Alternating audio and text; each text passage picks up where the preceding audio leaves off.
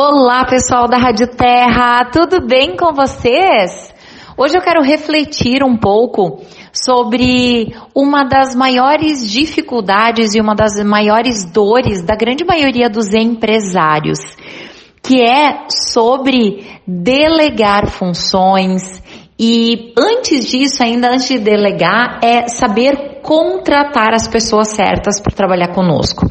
Essa semana eu estava conversando com um empresário aqui da nossa região e ele relatou, ele falou a seguinte frase, Vanessa, muitas vezes eu prefiro centralizar as coisas porque toda vez que eu delego, toda vez que eu peço para alguém fazer algo, essa pessoa faz de uma maneira errada e que acaba refletindo lá no final, na ponta, no mau atendimento do cliente. E aqui eu quero trazer duas reflexões para todos nós que nós precisamos ter muito cuidado na hora que nós vamos delegar qualquer tarefa. E isso nós podemos usar tanto para nossa área profissional quanto para nossa área pessoal. Quantas vezes acontece na nossa vida da gente pedir algo para o nosso filho ou algo para nossa para nossa esposa, para o nosso marido e a pessoa não entende certo o que a gente faz. Então quero passar dois pontos bem importantes. O primeiro é a comunicação. O óbvio precisa ser dito. E muitas vezes, a grande maioria das vezes, quando acontecem esse tipo de erros, tanto nas empresas ou quanto na, na nossa família, o problema é nosso. O problema é porque nós não nos comunicamos da, de uma maneira clara, de uma maneira direta. E novamente, o óbvio precisa ser dito.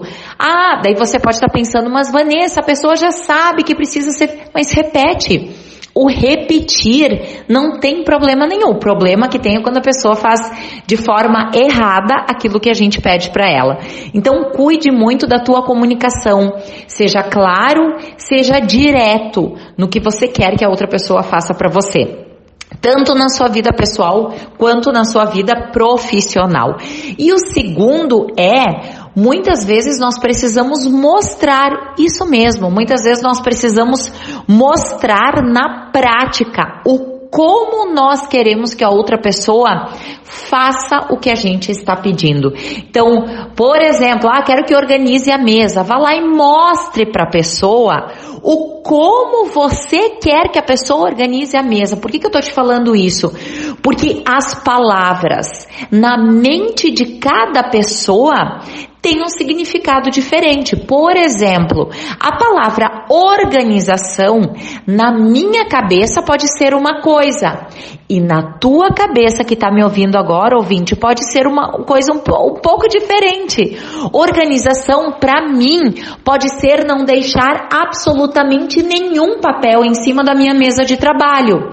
Para você, ouvinte, pode ser que sim, pode ser que para você organização é deixar as, as folhas empilhadas. E por que, que eu estou contando toda essa história? Porque muitas vezes nós nos estressamos porque nós queremos que as outras pessoas façam coisas por nós, nós precisamos de mais cooperação, mais colaboração, mais uh, como é que eu posso dizer, mais uh, colaboração na hora que a gente delega algo, porém muitas vezes parece que as pessoas não entendem. Aí ao invés de culpar o outro, a gente tem que trazer essa culpa sempre pra gente. Então, duas dicas para vocês. Primeiro, comunicação clara e direta. E segundo, muitas vezes para algumas pessoas é preciso mostrar na prática o como você quer que elas façam as coisas.